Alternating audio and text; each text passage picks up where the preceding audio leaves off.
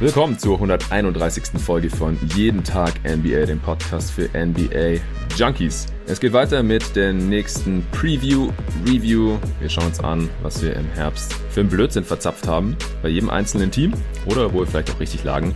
Heute geht es um die Miami Heat und dafür habe ich mir wieder den Julian Wolf reingeholt. Hi Julian.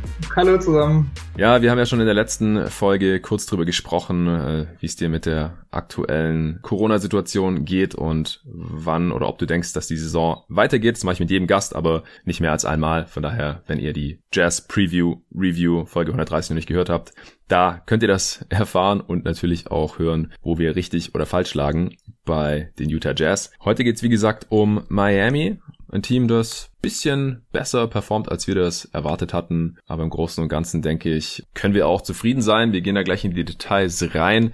Die Heat haben 65 Spiele absolvieren können bis zum 11.3. 41 gewonnen, 24 verloren. Das reicht für Platz 4 in der Eastern Conference. Interessanterweise gestern die Utah Jazz auf Platz 4 im Westen, heute Miami Platz 4 im Osten. Sie stehen im Offensivrating auf Platz 7 laut Cleanen the Glass, defensiv auf Platz 12, steuern mit ihrem Netrating von plus 3,5 auf 50 Siege zu, laut 538, deren Projection auf dem Raptor Statistikmodell basiert, das wiederum auf den Spielern, die sich im Kader befinden, basiert, steuern sie auf 51 Siege zu, auch wiederum genau wie die Utah Jazz, interessanterweise.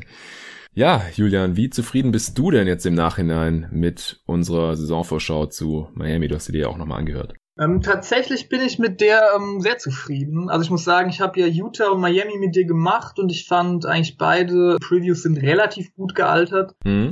Ja, ich fand jetzt bei Miami ähm, war es so, dass wir eigentlich die richtigen Sachen benannt haben. Damit bin ich wirklich sehr zufrieden, nur dass sie dann einfach diese Sachen, die wir benannt haben, einfach noch ein bisschen größeren Impact gemacht hat. Ja. Aber gut, das ist dann ja eigentlich okay. Also finde ich, solange ich die Richtung von irgendwas voraussehe, ähm, bin ich dann eigentlich auch zufrieden, auch wenn dann so die Stärke des Ereignisses ein bisschen geringer oder größer ausfällt, als ich gedacht habe. Insofern bin ich ja. zufrieden. Ja, genau. Also es war uns auch einfach noch nicht ganz klar, wie die Rotation überhaupt aussehen wird, weil da ist Spolstra halt ein bisschen unberechenbar und Riley holt halt immer einen Haufen Spieler rein, die funktionieren könnten und die Erfahrung hat er halt auch schon gezeigt, dass auf jeden Fall irgendwelche Spieler aus dem Nichts quasi auftauchen werden, funktionieren werden. Das hattest du am Beispiel von Rodney McGruder ganz gut dargelegt.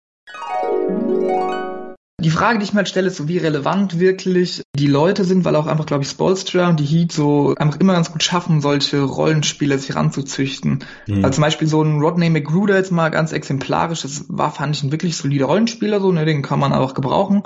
Und irgendwie traue ich da immer den Heat zu, dass sie halt den neuen Rodney McGruder irgendwo ausgraben. Mhm.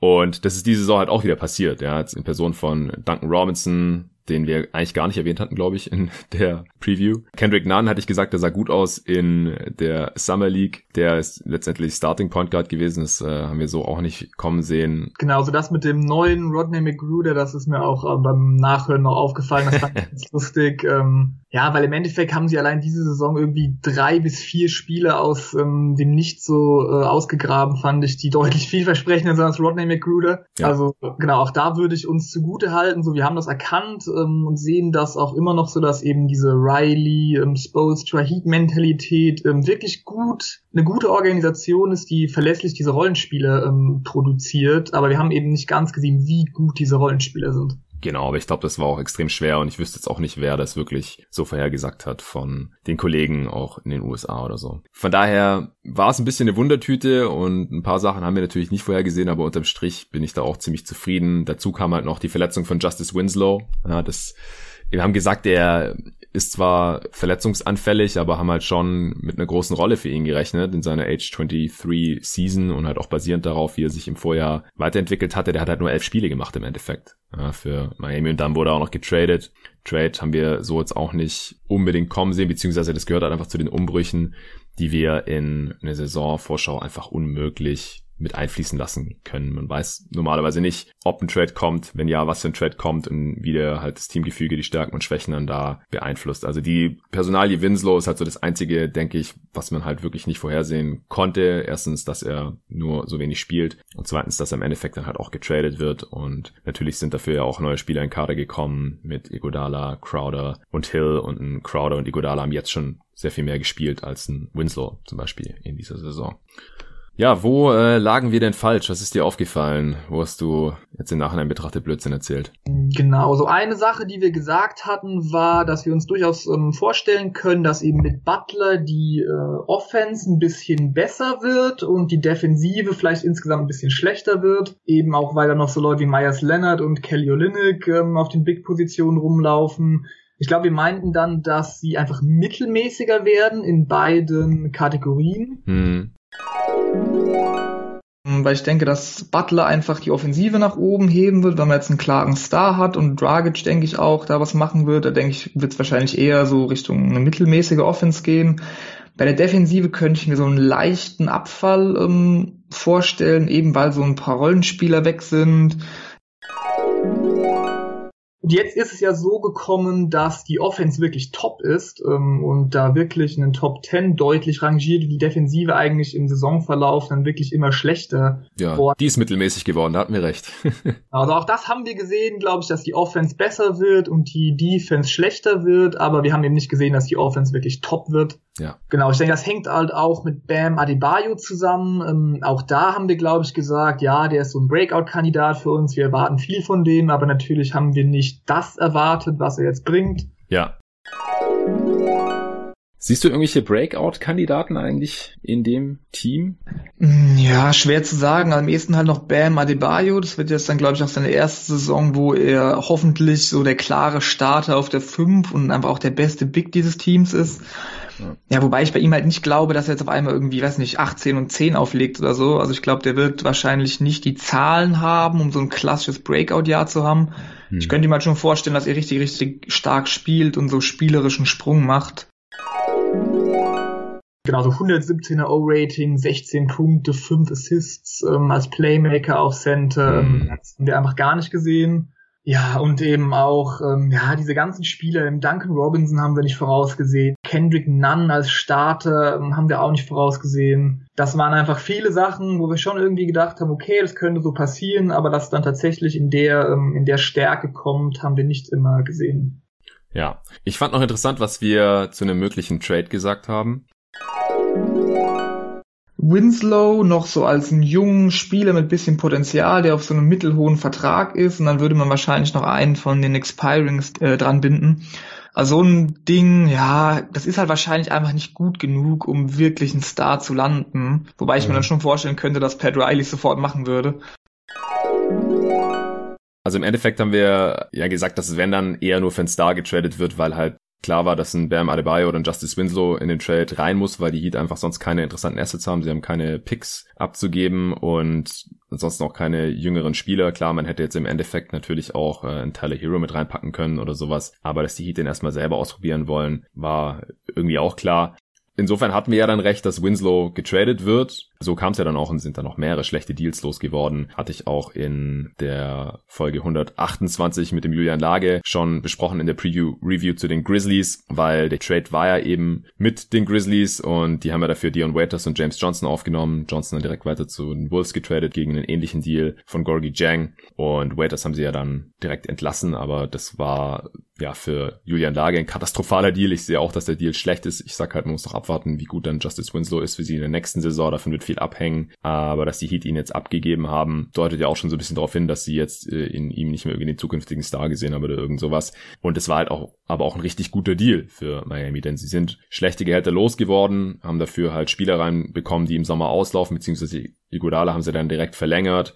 Crowder mit reingeholt, ähm, der, wenn es irgendwann weitergeht, halt noch in den Playoffs helfen kann oder auf jeden Fall hätte in den Playoffs irgendwie helfen können. Auf jeden Fall mehr als ein äh, Dion Waiters oder sowas, der ja auch einen totalen Abschluss hatte jetzt in dieser Saison. Also wir lagen halt insofern richtig, dass Pat Riley auf jeden Fall einen Deal machen würde, wenn er irgendwie diese schlechten Verträge loswerden kann zusammen mit einem Justice Winslow. Wir dachten halt eher für einen Star. Iguodala, Crowder sind jetzt keine Stars, aber der Deal war trotzdem so gut, dass Pat Riley diesen Deal halt machen musste und das war unterm Strich jetzt nicht so verwunderlich.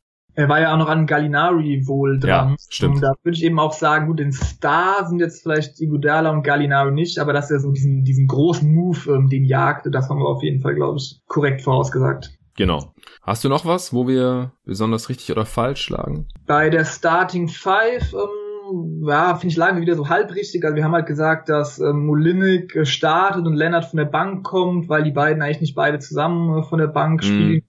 Gut, das kam jetzt genau andersrum. Da hat Myers Lennart gestartet und Molinik ja. von der Bank ähm, gekommen. Gut, auch da würde ich sagen, dass wir so das Prinzip äh, erkannt haben. Ja. ja, ich fand es noch ähm, mit Jimmy Butler, ähm, fand ich noch ein spannendes Segment bei der, ähm, bei der, bei der Preview. Ähm, da habe ich ja fast noch ein bisschen mehr von ihm erwartet und auch so ein bisschen gesagt, er könnte wieder so sein Breakout-Jahr als erste Option haben. Wir haben uns darüber unterhalten, ob er 25 Punkte vielleicht im Schnitt macht, ähm, was du jetzt nicht gesehen hast. Ja. Ähm, stimmt auch. Er macht jetzt, glaube ich, genau 20 im Schnitt, natürlich ja. sehr effizient beim 123er O-Rating. Ähm, genau, er ist halt auf der anderen Seite aber schon diese erste Option, die man, glaube ich, braucht und macht es ziemlich gut. Er hat jetzt gar keinen Dreier mehr. Ähm, dafür zieht er halt unglaublich viele Freiwürfe. Mhm. Also das ist auch so ein bisschen anders gekommen, glaube ich, als ich es erwartet hatte. Aber ähm, genau, ich glaube, wir haben prinzipiell schon auch ganz richtig gesagt, dass er halt jetzt, ähm, wenn er nicht mehr in Philly ist, wirklich diese, diese erste Option im Angriff sein kann, dass das einen riesen Unterschied machen wird für die Heat, was es ja auch jetzt getan hat. Genau, also wir haben gesagt, die Heat können offensiv sehr viel besser werden, wenn Jimmy Butler auf Star-Niveau agiert und unterm Strich tut er das auf jeden Fall auch.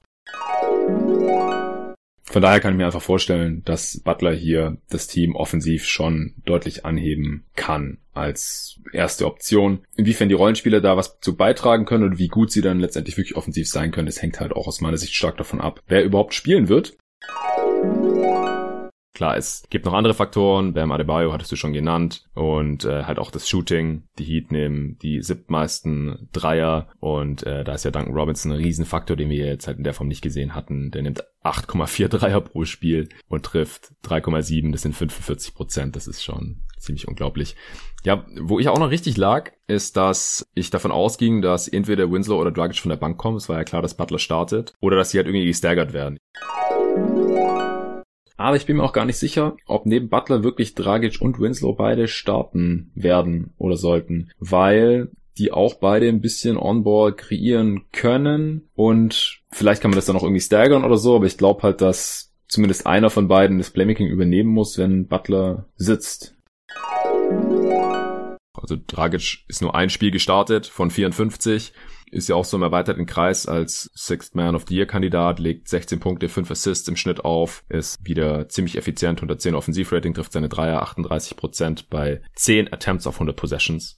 Also auch er leistet hier seinen Beitrag zu dem guten Shooting der Heat und dadurch ist er dann Kendrick Nunn überhaupt erst in die Starting Five reingerutscht und hat die Möglichkeit bekommen, halt da zumindest mal so um ein All-Rookie-Team mitzuspielen. Genau, Dragic auf jeden Fall noch eine positive Überraschung. Also ich glaube, den hatten wir nicht unbedingt vorausgesehen, dass er so stark wieder aufspielt und ein Comeback hat.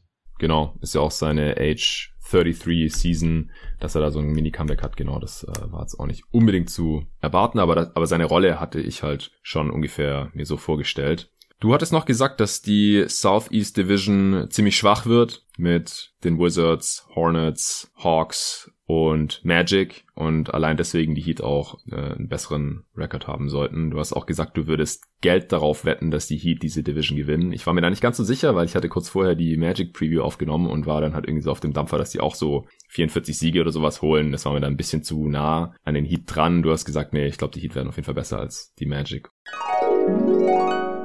Also ich würde Geld drauf setzen, glaube ich, dass sie die Division gewinnen. Ich sehe sie Echt? schon stärker als die Magic eigentlich, muss ich sagen. Und damit lagst du auch Gold richtig. Ja, das sieht ganz gut aus jetzt aus der Retro-Perspektive. ja. Wie zufrieden bist du denn mit deiner Off-Season-Note im Nachhinein? Wir haben beide, glaube ich, eine 2 gegeben. Ja, also ähm, schon noch sehr zufrieden, würde ich noch genauso sagen. Der Butler-Trade war gut, die kleinen Signings waren okay. Genau, ich denke einfach diese, diese Spielerentwicklung, so dass sie halt einen Nunn gedraftet haben oder eben nicht mal gedraftet, sondern ja. aufgenommen, äh, Hero. Ja, ist halt die Frage, ob das halt die Off-Season-Note beeinflusst oder halt eher so die, die Coaching-Player-Development-Note. Äh, hm wenn man das halt in die Off-Season-Note mit reinnimmt, im Sinne von, haben wir eigentlich einen Starter ohne Draft-Pick bekommen als einen anderen, dann könnte man auch fast über die Eins nachdenken. Ja. Ansonsten finde ich zwei, also gut aus auf jeden Fall. Ja, oder auch, dass sie halt ein Whiteside losgeworden sind und somit halt Adebayo da von alleine lassen konnten, und sowas noch mit reinrechnet. Und ja, selbst ein Myers Leonard, ja, das, das, ich meine, im Endeffekt ist jetzt der Starting Center, der spielt zwar nicht so viele Minuten, aber man dachte halt, okay, da hat man jetzt irgendwie so einen toten Vertrag aufgenommen, mehr oder weniger. Und du hast gesagt, ja, so zehn Minuten kann er vielleicht schon spielen, da war ich sogar skeptisch. Also im Prinzip sieht halt alles, was sie gemacht haben letzten Sommer im Nachhinein total gut aus. Und an der Trade Deadline ist es noch besser geworden. Das zählt natürlich nicht in die Offseason-Note mit rein. Aber das ist schon sehr nah am Best Case, was daraus geworden ist, was die letzten Sommer gemacht haben. Und deswegen würde ich im Nachhinein da auch eher Richtung eins gehen. Wir haben halt gesagt, es war super, dass die Jimmy Butler geholt haben, auch wenn er gegen Ende des Deals dann natürlich teuer wird, aber dass, ähm, wenn man sich halt die Ambitionen von Miami anschaut, halt um die Playoffs mitzuspielen und halt nicht nur um Platz 7 oder 8, sondern halt um Heimrecht mitzuspielen und vielleicht auch mal eine Runde zu gewinnen, einfach um attraktiv zu sein dann in der Zukunft, wenn man Cap Space hat, dann für Superstars in der Free Agency und so weiter, dann war Butler halt der richtige Move und deswegen haben wir auch schon die zwei gesehen. Wir haben halt gesagt, viel mehr war nicht drin, jetzt ohne äh, weitere Picks und so weiter. Aber halt diese ganzen kleinen Moves, die wir damals, wie gesagt, noch nicht ganz korrekt einordnen konnten im Detail, weil wir einfach nicht gesehen haben, wie die Rollen aussehen oder wie sich die Spieler halt auch weiterentwickeln, da hast du schon recht. Aber im Nachhinein würde ich halt sagen, ist es halt ja, 1 minus oder sowas wahrscheinlich. Ja, äh, gehe ich auf jeden Fall mit, kann man auf jeden Fall sagen. Ja, was die Prediction an sich angeht, da waren wir bisschen zu pessimistisch. Also das geht schon über unsere Best Cases hinaus eigentlich. Also bei mir trifft es ziemlich genau den Best Case. Ich habe 50 gesagt. Wie gesagt, sie steuern jetzt laut Netrating auf 50 zu und laut 538 auf 51. Da der Kader ja nochmal ein bisschen besser ist jetzt als über die gesamte Saison gesehen, eben durch die Addition von Iguodala, Crowder und auch Hill ist das äh, verständlich eine Diskrepanz von einem Sieg mehr da in diesen Statistikmodellen jetzt. Und du hast 48 im Best Case gesagt im Endeffekt. Du warst zuerst, glaube ich, sogar nur bei 47 oder so und hast dann gesagt, ja gut, äh, dadurch, dass sie in der South East Division spielen und überhaupt der Osten nicht so stark ist, müsste man noch mal ein, zwei Siege mehr geben. Aber ja, wie gesagt, selbst unsere Best Cases waren da noch nicht ganz optimistisch genug im Nachhinein, oder? Ähm, ja, sehe ich auch so. Ich würde zu zwei Sachen zu bedenken geben. A, dass sie eben ihr Net-Rating ein bisschen überperformen, also dass da auch vielleicht die noch einen Sieg vielleicht zu viel auf dem Konto haben und dass die Heat eben auch 24-8 gestartet sind und seitdem dann ähm, nur noch 17 und 16 sind. Also mm. Du hast natürlich recht, dass wir selbst im Best Case ein bisschen zu niedrig waren, aber ich könnte mir halt auch vorstellen, dass wir am Ende der Saison dann, sage ich mal, nur bei unserem Best Case sind und man eben auch ähm, eigentlich schon argumentieren könnte, dass das der Best Case ist mit all diesen ähm, tollen Entwicklungen der Spielerseite. Ja. Insofern bin ich da eigentlich gerade noch ähm, zufrieden mit, wie ich diesen Best Case auch gesehen habe. Ja, okay, ist nachvollziehbar. Aber ich, die Hochrechnung ist ja auch, wie gesagt, nach dem Net-Rating, dass sie halt auf 50 Siege zusteuern, weil wenn man jetzt einfach nur die Siegquote nehmen würde und die hochrechnet, dann sind sie auf Koste 52. Also, dass sie da ein bisschen überperformen, das ist da tatsächlich schon mit verbucht, aber ich stimme dir auf jeden Fall zu, das ist auf jeden Fall ein guter Punkt, dass die Heat ja jetzt ein ähm, bisschen runtergekommen sind in der zweiten Saisonhälfte. Der Trend hätte natürlich so weitergehen können und dann hätten sie direkt auf unserer Prediction von, was weiß ich, 49, 50 Siegen landen können und wir haben ja schon gesagt, dass das ja alles alles, was Spielerentwicklung angeht und so weiter, schon sehr nah am, am Best Case ohnehin ist. Das ist ein guter Punkt von dir, ja. Worst Case waren wir so um die 40, haben gesagt, einfach wie letzte Saison. Ja, die war ja eher enttäuschend verlaufen. Over-Underline lag bei 44 ungefähr und da lagen halt auch unsere Predictions ziemlich genau drauf. Das äh, war dann, glaube ich, je nach Wettanbieter hätte man da Over oder Under gehen können. Wie gesagt, letztendlich ist bei den Heat halt eher der Best Case eingetroffen und deswegen lagen wir mit unserer Prediction da bisschen zu niedrig. Bei den Awards ähm, lagst du auch mit zwei Sachen noch richtig, ist mir aufgefallen. Du hast gesagt, Spurster könnte ein bisschen Coach of the Year Buzz bekommen, ist so, aber da gibt es dieses Jahr einfach so viele Kandidaten, dass er da halt schon auch mit im erweiterten Kreis ist, aber dieser Kreis ist halt ziemlich weit. Und Adebayo als Most Improved Player Kandidat hattest du sogar auch genannt. Ich hatte noch Butler als äh, potenzieller All-NBA-Spieler mit drin, was er auch ist, und äh, dass er ganz sicher All-Star ist in der Eastern Conference. Ja, also auch da lagen wir eigentlich wieder ganz gut. Ich glaube, bei Sportsja habe ich halt wirklich auch gesagt, so ähm, er wird wieder in diesem erweiterten Kreis sein, genau. er dann gewinnen, weil er einfach nicht sexy genug ist und eigentlich genauso ist es ja irgendwie auch. Also, dass er ihn jetzt wirklich gewinnt, kann ich mir dann auch nicht vorstellen. Ja. Okay, hast du noch irgendwas? Ansonsten wären wir hier mit Miami ziemlich schnell durch gewesen. Ähm, nee, ich glaube, wir haben eigentlich alles besprochen. Ähm, wie gesagt, ich war relativ zufrieden mit der Preview und ja, kann mich dann, glaube ich, äh, zufrieden und entspannt zurücklegen hier. alles klar.